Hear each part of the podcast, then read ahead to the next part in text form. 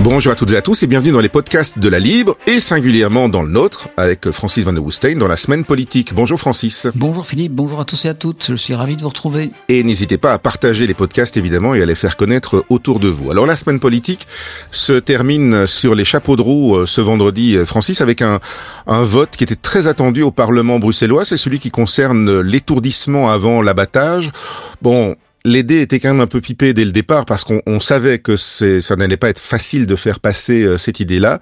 Euh, d'ailleurs, on va pas faire de mystère. Je pense que celles et ceux qui nous écoutent s'intéressent à la politique et le savent déjà. C'est pas passé. Non, il faut aussi quand même rappeler que c'est un problème euh, qui est tombé un peu dans le débat politique par hasard, puisque c'est une proposition d'ordonnance de, de, défi, hein, donc, autrement dit, d'imposer euh, l'étourdissement avant l'abattage des animaux dans les euh, abattoirs. Donc euh, tout ça pour bien sûr empêcher la souffrance animale.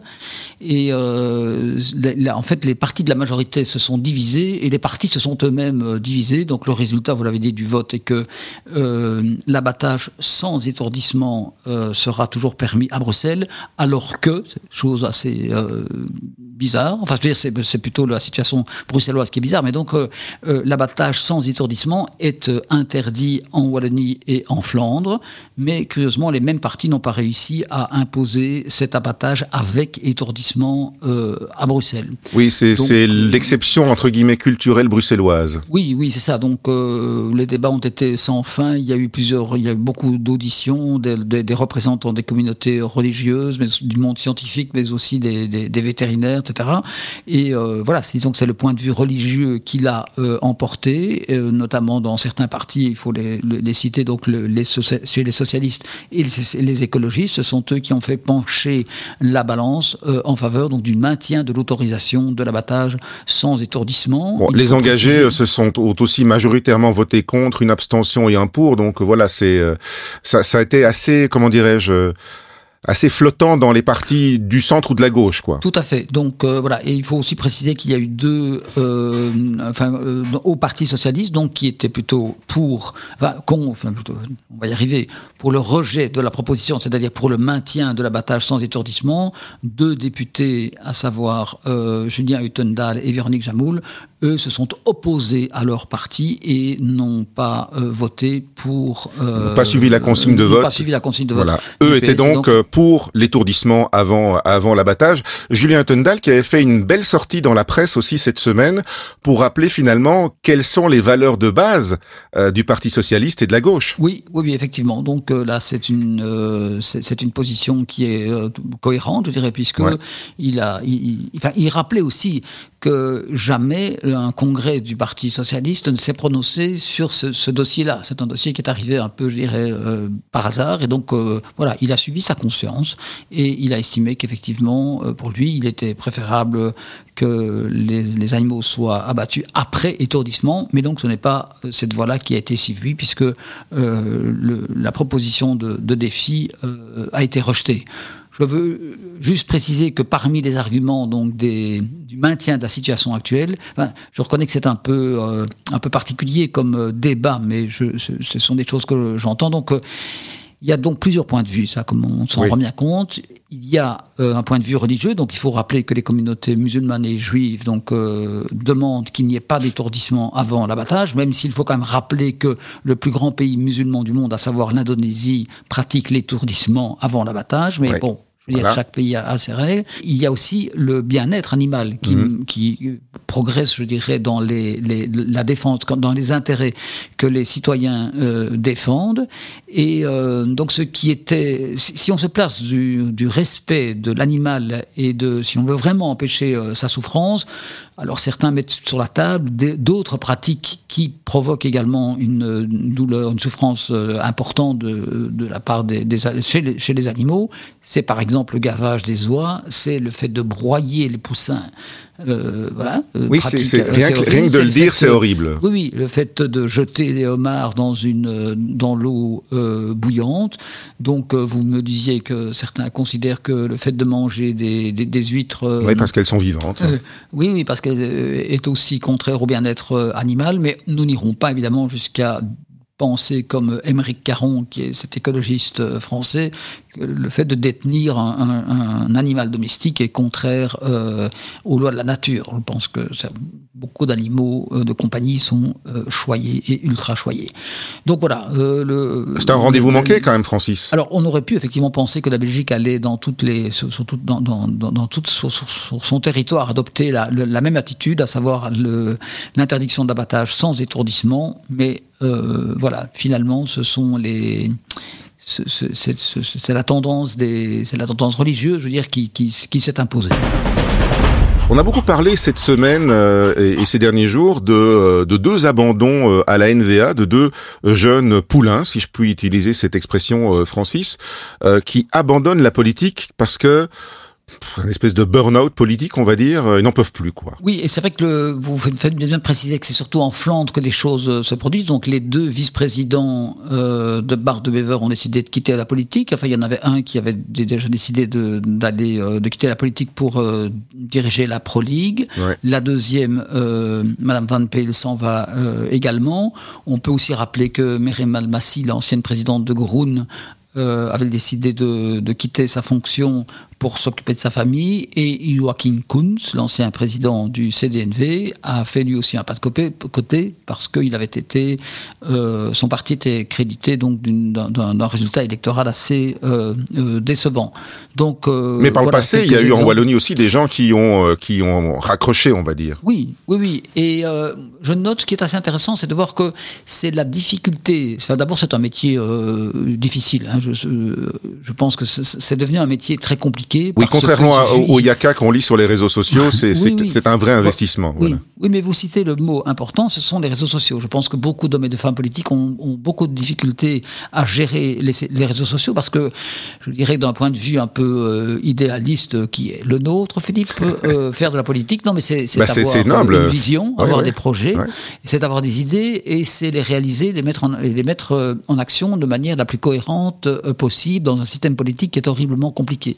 Mais on se rend compte qu'en fait, euh, avec la, présence des réseaux sociaux, sociaux pardon, eh bien, les hommes et les femmes politiques, euh, enfin les sites, les électeurs demandent beaucoup plus. Et je vous citerai simplement euh, cette phrase de Jean-Michel Javot, souvenez-vous, qui était coprésident euh, d'Ecolo, excellent par ailleurs, je trouve. Oui, qui a été celui qui a quand même fait grimper Écolo, euh, voilà, très très fort, hein, qui avait aussi, qui était, qui apparaissait un petit peu comme le, le modéré, celui avec lequel on pouvait construire des choses. Donc. Oui, c'est vrai que les choses ont un peu changé, mais donc il était un peu dans la ligne de, de, de Jacques Moral, et donc il dit, je cite, j'ai vécu cette évolution, dit-il, avant le citoyen envoyait un courrier à la commune et il obtenait un rendez-vous les semaines suivantes.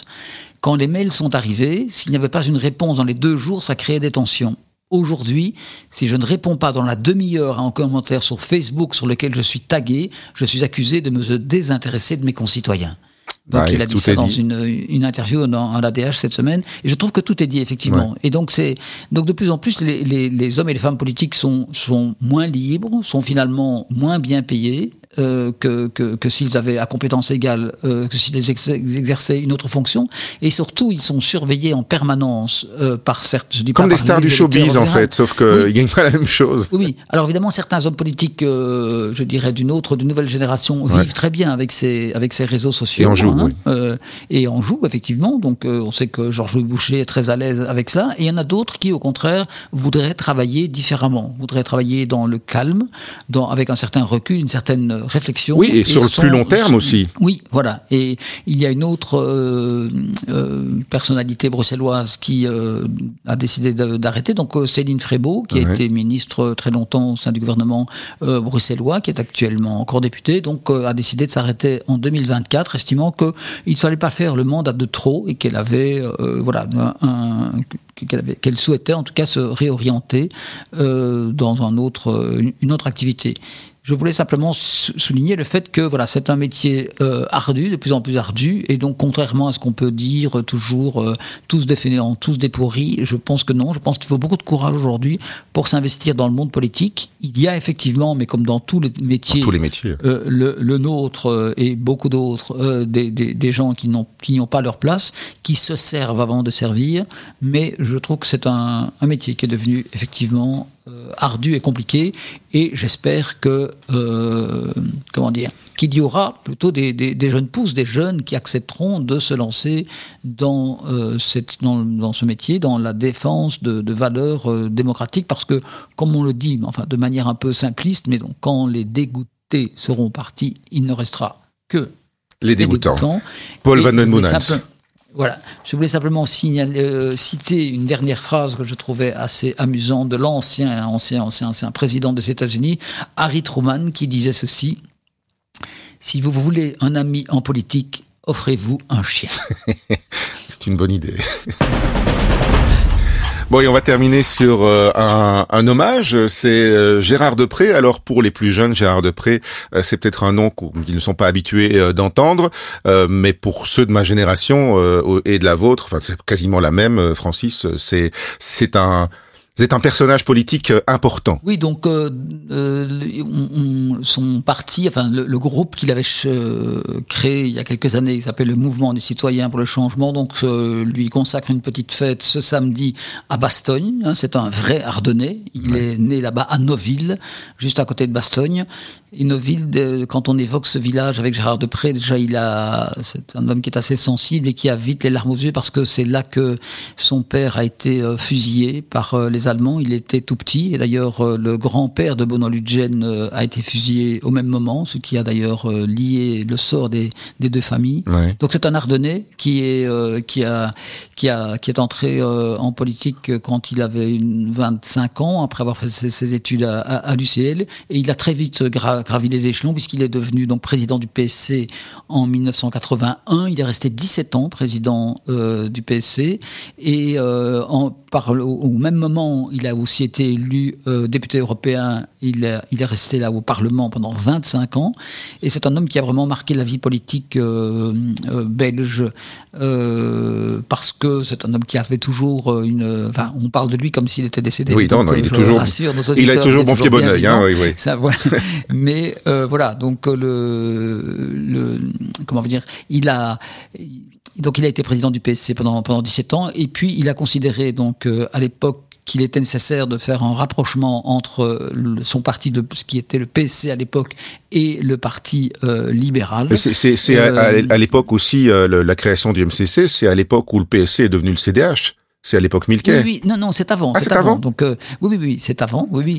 Et donc, euh, lui était partisan donc de la création d'un grand euh, mouvement du centre, son, allant, allant jusqu'à la droite. Mais donc, malheureusement, il n'a jamais pu vraiment réaliser ce qu'il souhaitait, puisque donc il a, il a créé une espèce d'antichambre, si vous voulez, pour passer donc du PC au Parti libéral. Donc, c'est ce fameux mouvement des citoyens pour le changement. Et c'est ce parti, ce, ce, mouvement qui le célébrera ce, ce samedi.